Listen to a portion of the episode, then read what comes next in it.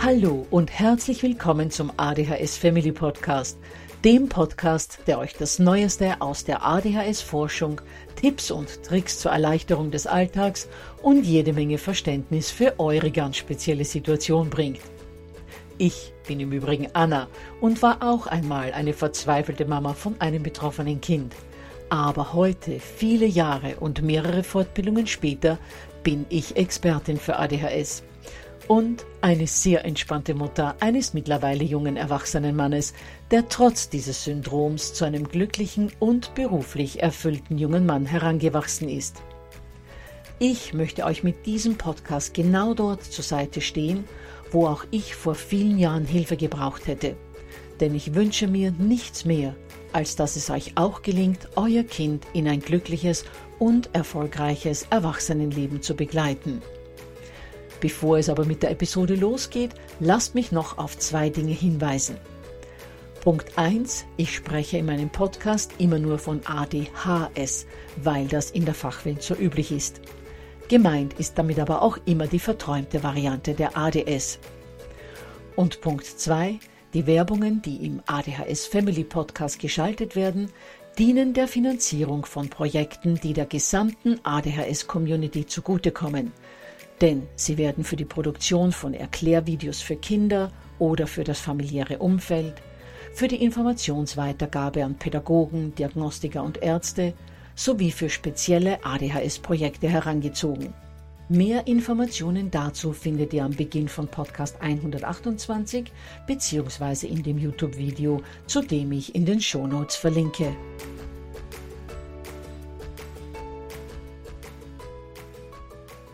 Ja, ihr Lieben, auch heute wird es wieder darum gehen, wie ihr als Eltern die Sommerferien nutzen könnt, um eure Kinder fit für das kommende Schuljahr zu machen. In Podcast 39, also im Teil 1 der Sommerferienserie, haben wir ja schon geklärt, in welchen Fällen ein Üben während der Ferien nötig bzw. sinnvoll ist und wie eure Kids in die Ferienplanung involviert werden sollten, sodass sie dabei auch gerne mitmachen. Heute gehen wir aber noch einen Schritt weiter und sehen uns nicht nur diese grobe Sommerplanung an, sondern werfen einen Blick darauf, wie Ferienprojekte, aber auch größere Lernmengen gut aufgeteilt werden können. Wie schon in Teil 1 dieser Podcast-Serie angesprochen, gibt es zwei Gebiete, die wir beim Lernen betrachten müssen, damit unsere Kinder in der Schule und bei den Hausaufgaben und den Vorbereitungen für Klassenarbeiten und Tests zurechtkommen. Und das ist einerseits alles Wissen und Können, das unsere Kinder direkt für eine gute Note in den einzelnen Fächern brauchen. Andererseits sind das die sogenannten Soft Skills wie Planen, Organisieren, Zeitmanagement und entsprechende Lernstrategien. Oft haben wir den Fokus bei der schulischen Unterstützung unserer Kinder aber nur auf den Inhalten, die sie für die einzelnen Schulfächer brauchen also im Fall von Grundschulkindern Rechnen, Schreiben und Lesen. Bei Kindern, die älter als zehn Jahre sind, geht es meistens darum, dass wir am Wochenende oder in den Ferien Lücken in Mathematik aufholen wollen, in Deutsch verschiedene Textsorten und korrekte Rechtschreibung festigen und in Englisch, Französisch, Latein etc. diese Kenntnisse verbessern wollen.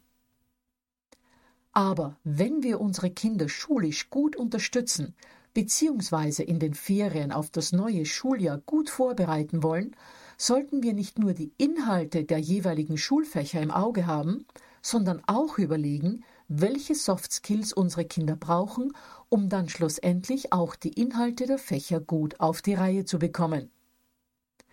Manche von euch werden jetzt denken, wenn mein Kind Probleme beim Dividieren hat, ist es doch wohl klar, dass ich mich über den Sommer mit ihm hinsetzen muss und das Dividieren üben muss. Das ist richtig, aber wichtig ist auch, wann geübt werden soll, auf welche Zeiteinheiten verteilt die Kids lernen sollten, wie man die Kinder beim Lernen unterstützen kann, was ihnen das Lernszenario sonst noch erleichtern kann, wie sie in die Gänge kommen können wie sie ihr Lernmaterial organisieren können, wie viel Eigenverantwortung die Kinder beim Lernen und Üben übernehmen können und sollen und vieles mehr. Deshalb wollen wir uns im heutigen Podcast einem Teil dieser Soft Skills widmen. Und die kann man auch schon während der Ferien üben, egal ob es ums richtige schulische Lernen oder auch nur um ein Sommerferienprojekt wie die Radtour Autorennkombi geht, über die wir in Teil 1 gesprochen haben. Das PDF zu dieser Folge könnt ihr euch im Übrigen unter www.adhshilfe.net slash Sommer 2 herunterladen und auch in den Show Notes findet ihr den Link dazu. Außerdem, und das habe ich bisher noch nie erwähnt, lade ich in meiner Bio auf Instagram den PDF-Link immer am Freitag hoch.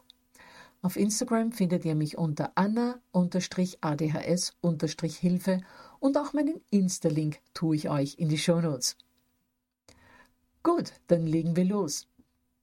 Gerade die Ferien eignen sich dazu, Strategien fürs Planen und Lernen entspannt anzugehen, weil hier, anders als beim Lernen für eine Klassenarbeit, kein solch großer Druck entsteht. Außerdem hat der Tag durch das Wegfallen des Unterrichts ja auch mehr Stunden. Also denken sich viele Eltern, super, jetzt können wir all die Lücken aufholen. Ich rufe meinen Spross mal gleich zu mir und sage ihm, wie viele Mathematikbeispiele er täglich rechnen soll, wie viele Seiten gelesen oder Aufsätze geschrieben werden sollen. Und ein wenig Englisch üben kann auch nicht schaden. Da besorge ich gleich mal die Bücher von der nächsten Schulstufe, da kann er schon mal die Vokabel vorlernen. Stopp, stopp, stopp, kann ich nur sagen. Denn das absolut Wichtigste in dem ganzen Sommerlernszenario ist, dass eure Kinder dabei so viel Mitspracherecht wie möglich haben. Sie müssen das Gefühl bekommen, dass sie eine Wahl haben, dass sie mitbestimmen können. Denn Entscheidungen, an denen man teilhat, nimmt man viel eher an als solche, die man übergestülpt bekommt. Wenn euer Kind eine Nachprüfung hat, wird es vermutlich ohnehin keine großartigen Diskussionen darüber geben, dass gelernt werden muss. Denn dass in den Ferien der Stoff des Unterrichtsfaches aufgeholt werden muss, das nicht positiv abgeschlossen werden konnte, ist den Kids ja meistens klar. Das heißt, im Fall einer Nachprüfung sehen sie in der Regel ein, dass sie etwas über den Sommer tun müssen. Aber wenn keine Nachprüfung ins Haus steht, da wird die Sache schon erheblich schwieriger. Das heißt, es stellt sich die Frage, wie man seinem Kind näher bringen kann, dass im Sommer nicht nur Spaß und Freizeit anstehen. Setzt euch dazu mit eurem Kind zusammen oder immer besser, macht eine gemeinsame Aktivität, wo ihr nicht großartig nachdenken müsst, wie zum Beispiel den Zaun streichen oder die Poolfolie schrubben. Und wenn die Stimmung dann gerade gut ist, dann sagt eurem Kind, dass ihr seine Hilfe braucht, denn es steht ein bisschen Üben für die Schule in den Ferien an. Es wisse ja, dass es bei den Sachbeispielen in Mathematik immer wieder Probleme gibt. Oder dass es beim Schreiben von Aufsätzen oftmals keine Ideen hat. Oder der Aufsatz nicht so strukturiert ist, wie die Lehrerin das haben möchte. Ihr würdet jetzt gerne gemeinsam überlegen, wie ihr das hinbekommen könntet und wie ihr gemeinsam das kommende Schuljahr mit diesen Hürden besser schaffen könnt ob eure Tochter oder euer Junior denn nicht eine Idee hätte, wie ihr das jetzt in den Ferien schon angehen könntet. Bestimmt also nicht über euer Kind hinweg, sondern involviert es in diesen Prozess. Wie gesagt, wenn es in die Entscheidungen mit eingebunden ist, ist es auch eher zur Mitarbeit zu motivieren. Wenn eure Kinder meinen, sie könnten ja täglich ein wenig üben, wunderbar. Wenn Sie aber der Meinung sind, dass ein Üben in den Ferien nicht in Frage kommt, dann versucht eurem Kind klar, aber liebevoll zu verdeutlichen, dass das nächste Jahr sehr viel entspannter sein kann, wenn in den Ferien auch ein wenig geübt wird, dass euch das deshalb ein Herzensanliegen sei und es könne sich aussuchen, ob es lieber online lernt oder mit Heft und Buch, ob es lieber um neun oder um zehn Uhr lernt, ob es lieber dreimal pro Woche 60 Minuten übt oder täglich nur 30, ob es lieber mit euch oder mit jemand anderem lernt, etc. Dadurch hat das Kind das Gefühl, dass es ein Mitspracherecht hat, und das hat es ja auch. Und so wird es bei weitem kooperativer sein, als wenn ihr nicht nur darauf besteht, dass gelernt werden muss, sondern auch noch alles bestimmt und einteilt. Vielleicht mag sich das Kind auch aussuchen, lieber mal zwei Wochen unbeschwert zu genießen und dann täglich jeweils 20 Minuten länger zu üben.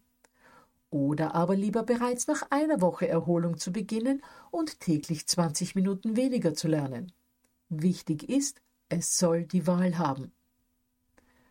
Lasst euer Kind auch entscheiden, wann es am liebsten seine schulischen Übungen erledigt. Vielleicht meint es, es wäre ihm eigentlich am liebsten, am Morgen alles hinter sich zu bringen.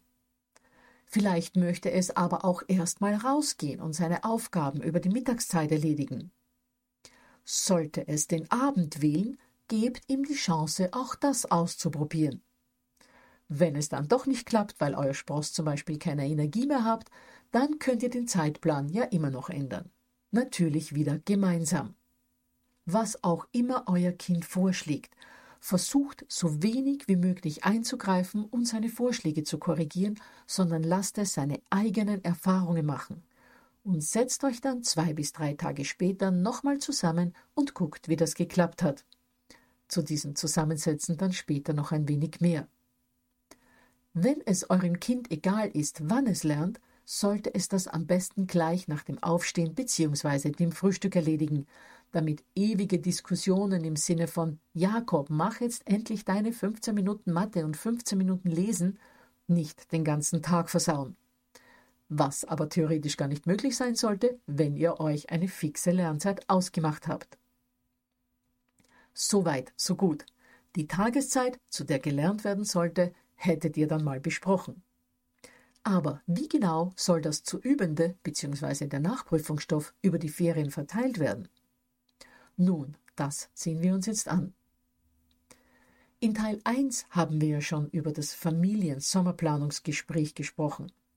Da war aber noch nicht vom Lernen und Üben die Rede, denn da ging es ja vorerst mal nur um all jene Dinge, die sich jeder in der Familie persönlich für den Sommer vornimmt. Mama und Papa zum Beispiel mehr Sport, mehr Zeit für Hobbys, gesünderes Essen, mehr Zeit und Geduld für die Kinder etc.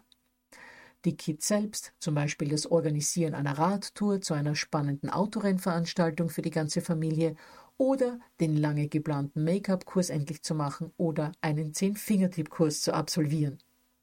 Gezieltes Üben für Schulisches haben wir in Teil 1 also noch ausgeklammert. Aber wenn geübt werden muss, weil eine Nachprüfung ansteht oder das Schuljahr zwar gerade noch positiv geschafft wurde, aber die Lücken zu den Klassenkameraden zu groß sind, wird es in den Ferien eben auch um Schulisches gehen müssen. Und das will geplant und zeitmäßig gut eingeteilt werden. Dazu holt ihr euch, so platt das klingen mag, am besten einen großen Kalender und tragt mal gemeinsam mit dem Kind sämtliche Zeitabschnitte ein, in denen kaum oder gar nicht geübt werden kann oder soll.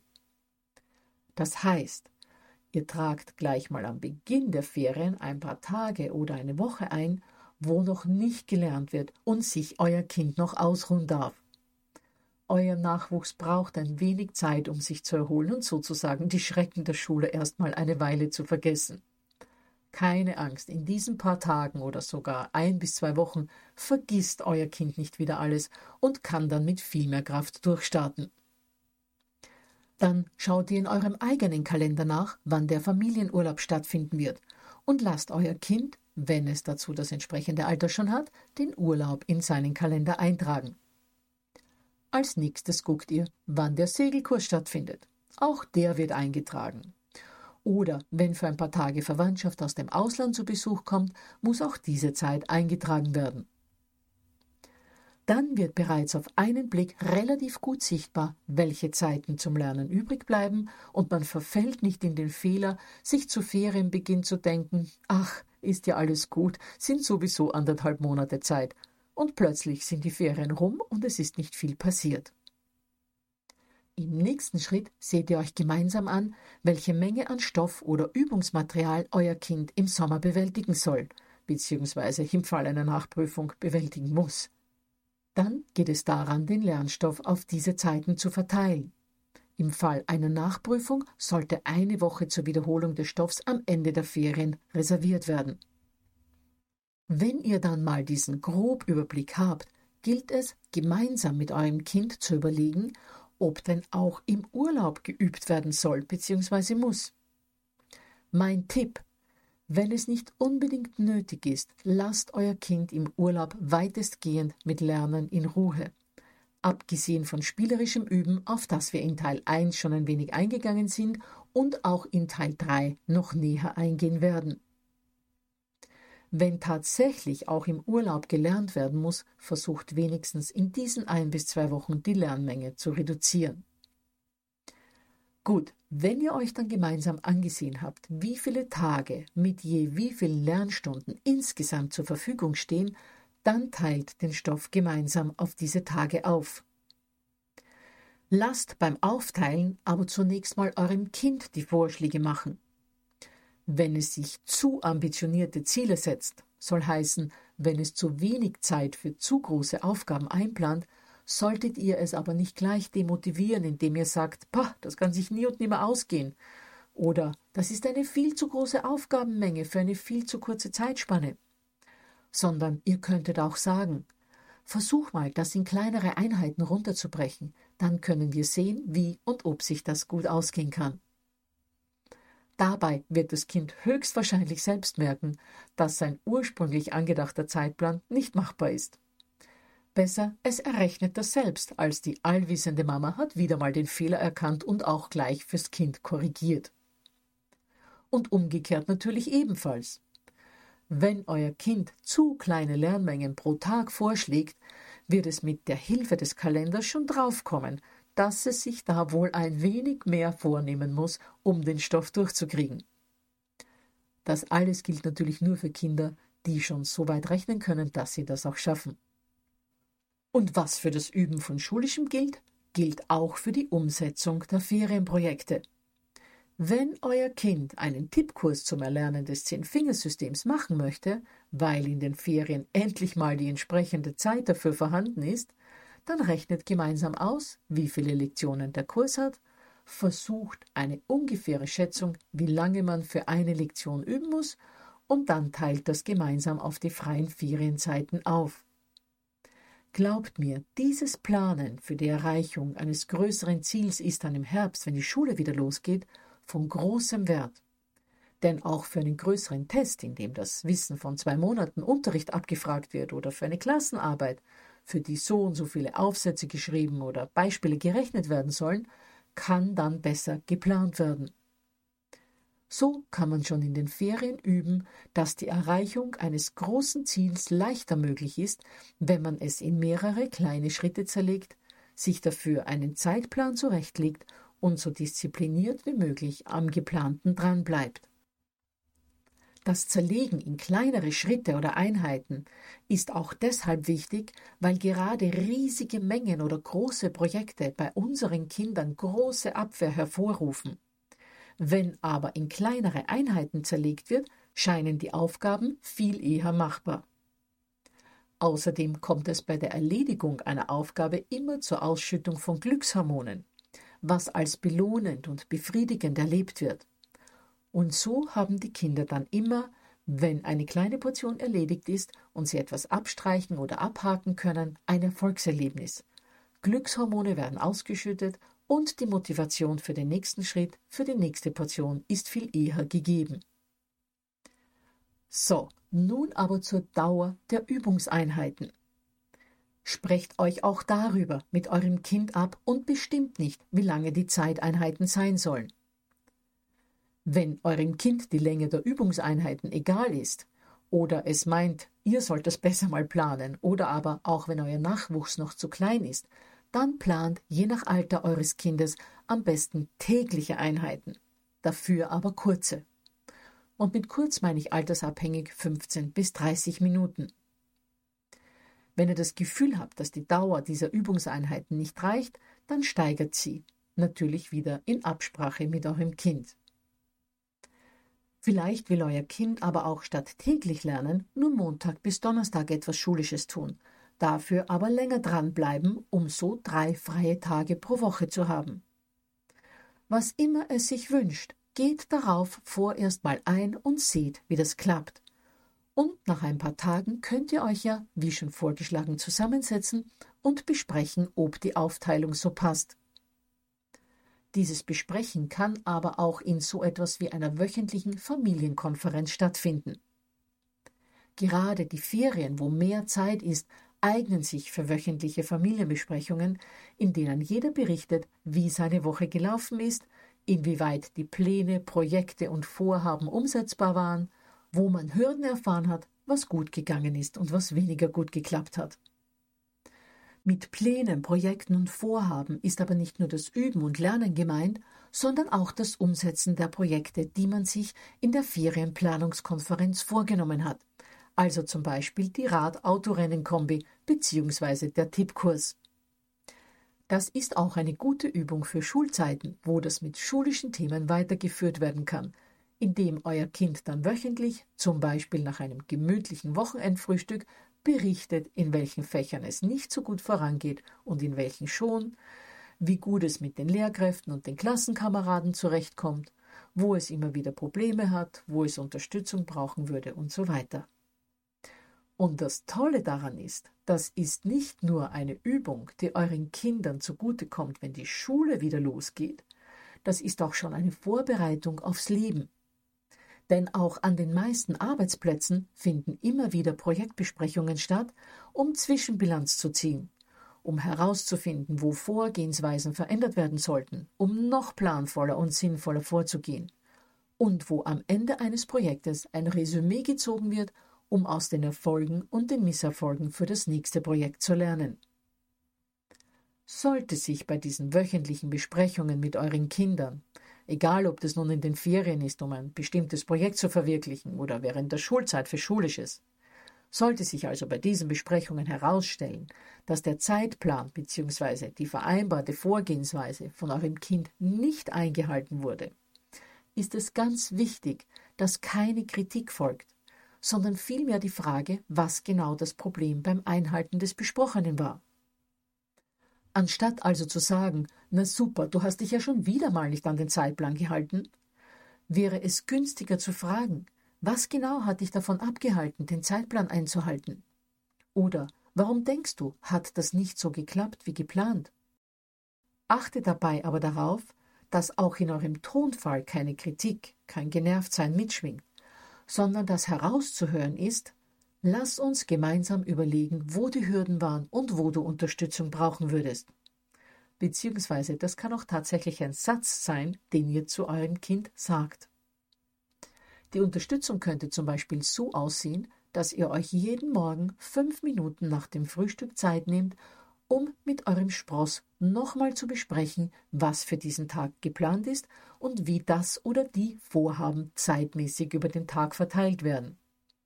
Auch wenn das zu Ferienbeginn schon besprochen wurde, tut es eurem Kind vielleicht gut, es täglich nochmals zu wiederholen und sich jeden Morgen erneut einen Überblick zu verschaffen. Die Unterstützung könnte aber auch darin bestehen, dem Kind zu helfen, in die Gänge zu kommen. Dem Kind nämlich zu sagen, es soll in sein Zimmer gehen und mit der Arbeit beginnen, ist bei Kindern mit ADHS oder ADS meist eine Methode, die einfach nicht funktioniert. Viele unserer Kinder müssen bis zum Beginn des Teenageralters und manche auch darüber hinaus vor allem beim Start von schulischen Aufgaben begleitet werden. Das heißt, wenn ihr zu Hause seid, begleitet euer Kind auf alle Fälle beim Anfangen, idealerweise aber auch während der gesamten Übungseinheit. Könnt ihr aber nicht dabei sein, weil ihr zum Beispiel in die Arbeit müsst, könnte beim Besprechen am Morgen zum Beispiel thematisiert werden, wie man sich selbst helfen könnte, wenn man merkt, dass man beginnt, die Aufgaben hinauszuschieben. Wenn euer Kind keine Ideen hat, was es tun könnte, dann könntet ihr ihm vorschlagen, dass es ein älteres Geschwisterkind um Hilfe bittet. Dass Oma oder Opa oder ein Freund ermunternde Worte haben könnten oder beim in die Gänge kommen helfen könnten. Außerdem kann es auch helfen, sich eine Belohnung in Aussicht zu stellen, die man sich wirklich nur dann gönnt, wenn die Aufgabe erledigt wurde. Auch ein Zerlegen von Aufgaben in noch kleinere Einheiten kann gegen das Aufschieben helfen. Und schließlich kann man sich auch vornehmen, die Tätigkeit einfach mal nur vorzubereiten, sie aber noch nicht auszuführen. Wenn die Aufgabe also darin besteht, 20 Englischvokabel zu lernen, kann man sich vornehmen, erstmal nur das Vokabelheft zu holen und die Kärtchen, auf die die Vokabeln übertragen werden, einen Stift, einen Tintenkiller oder einen Radiergummi und eventuell auch noch ein leckeres Getränk vorzubereiten. Und dann ist der nächste Schritt, nämlich das tatsächliche Lernen, nicht mehr so schwierig. Eine tolle Form der Unterstützung ist auch, den Motivationslevel hochzuhalten. Denn Motivation brauchen unsere Kids nicht nur bei schulischem, sondern auch, damit sie bei größeren Alltagsprojekten durchhalten. Erinnert ihr euch noch an das Beispiel von letzter Woche, wo es darum ging, dass euer Sohn zum Beispiel den Wunsch nach einer Radtour mit der Familie und dem Besuch eines Autorennens als Ferienziel haben könnte und was er dafür alles tun müsste, um dieses Vorhaben zu verwirklichen? Da haben wir gehört, dass in Bezug auf die Tickets, das Quartier, die Packvorbereitungen etc. sehr viel gerechnet und geplant werden muss. Aber vor allem auch das nötige Geld dafür von ihm verdient werden muss. Schon bald könnte ihm das alles zu viel werden und er sein Ziel aus den Augen verlieren und irgendwann sein Vorhaben ganz aufgeben. Das heißt, er braucht außer seinem anfänglich noch starkem Eigeninteresse möglicherweise auch noch eine zusätzliche Motivation, um wirklich dran zu bleiben. Denn gerade das ist etwas, das unsere Kinder auch lernen müssen. Nicht nur einen brennenden Wunsch, eine mega Idee oder ein spannendes Projekt zu haben, sondern es auch umzusetzen, es also auch zu Ende zu bringen. Und dabei müssen wir als Eltern unsere Kinder unterstützen, auch wenn es um nicht ganz so wichtig erscheinende Dinge wie ein Autorennen und eine Radtour geht. Und ich sage nicht ganz so wichtig erscheinende Dinge. Denn auch wenn dieses Projekt für keine Note ausschlaggebend sein wird, so ist es fürs Leben unheimlich wichtig, Durchhaltevermögen zu lernen. Das aber nur einzufordern, ohne unsere Kids dabei zu unterstützen, funktioniert gerade bei unserem besonderen Nachwuchs nicht. Und Sätze am Ferienende wie ist ja wieder mal typisch für dich, große Pläne und am Ende kommt nichts dabei raus. Solche Sätze sind Gift für den Selbstwert unserer sensiblen Kinder und absolute Motivationskiller für ähnliche Vorhaben in der Zukunft. Was also tun, um die Motivation hochzuhalten? Erstens, wie schon besprochen, das Kind bei der Umsetzung unterstützen. Und zweitens, Lasst euch Dinge einfallen, die eurem Kind immer wieder vor Augen führen, wie toll sein Projekt werden kann. Im Fall des Sohnes, der zum Autorennen möchte, wäre es zum Beispiel eine nette Idee, das Datum des Autorennens und ein Foto eines schnittigen Rennautos für alles sichtbar im Wohnzimmer und auch in seinem Zimmer aufzuhängen, damit er sein großes Ziel immer vor Augen hat. Im Fall eurer Tochter, die das Ziel hat, mittels Online-Tippkurs das Zehn-Fingersystem zu erlernen, kann ebenfalls ein Foto mit ihr mit dem Zertifikat in der Hand, es lebe der Photoshop, ein Ansporn sein, wirklich dran zu bleiben. Ähnliches könnt ihr auch als Motivationsbooster für schulisches Üben tun. Macht ein Foto von eurem Kind, auf dem es lächelt und glücklich dreinsieht, und dann drückt ihm per Photoshop ein Zeugnis in die Hand, auf dem für sein Problemunterrichtsfach eine ein bis zwei Grad bessere Note eingetragen ist, als es in diesem Schuljahr bekommen hat. Wenn es also eine vier in Mathe hatte, schreibt in euer Fegzeugnis gerne eine zwei und hängt das Bild mit eurem strahlenden Kind im Wohnzimmer und auch in seinem Zimmer auf. Das ist eine ständige, gute visuelle Erinnerung, was mit ein wenig Üben alles möglich ist. Natürlich kann man für schulisches Üben im Sommer auch mit Belohnungen als Motivation arbeiten. Wenn euer Kind beispielsweise über den Sommer drei oder vier Bücher lesen und dazu einige Arbeitsblätter ausfüllen soll, kann es für jedes gelesene Kapitel oder für zwei Kapitel je nach Buchlänge extra Belohnungen wie zusätzliche Bildschirmzeit, das Kochen seiner Lieblingsspeise, eine Übernachtung im Zelt im Garten oder sonst etwas geben, das dem Kind Spaß macht. Seid erfinderisch und bleibt dran. Eure Kinder brauchen euch. Alleine schaffen sie das alles nicht. Gut, ihr Lieben, so viel zu einigen der Soft Skills. In der kommenden Woche sehen wir uns dann aber an, wie schulische Fertigkeiten und Inhalte gelernt werden können. Speziell wird es dabei um das Üben von Rechnen bzw. Mathematik, das Lesen, das Schreiben und das Fremdsprachenüben gehen. Dabei wird das Augenmerk vor allem darauf liegen, wie man all diese Fähigkeiten trainieren kann, ohne dass es an das sture Üben erinnert, das unsere Kids gleich wieder in den Widerstand bringt. Dazu gibt es viele spannende Möglichkeiten. Und vergesst nicht, das PDF könnt ihr euch unter www.adhshilfe.net slash Sommer 2 herunterladen. Und wer sich für den Newsletter anmeldet, braucht sich nicht für jedes PDF, das es begleitend zu den Podcasts gibt, einzeln anzumelden, sondern bekommt die Links dann immer per Newsletter automatisch zugesandt. Zum Newsletter könnt ihr euch auf www.adhshilfe.net slash Newsletter anmelden. Dann freue ich mich schon auf nächste Woche, wo es wirklich eine Fülle von Anregungen zum Lernen mit Spaß in den Ferien geben wird.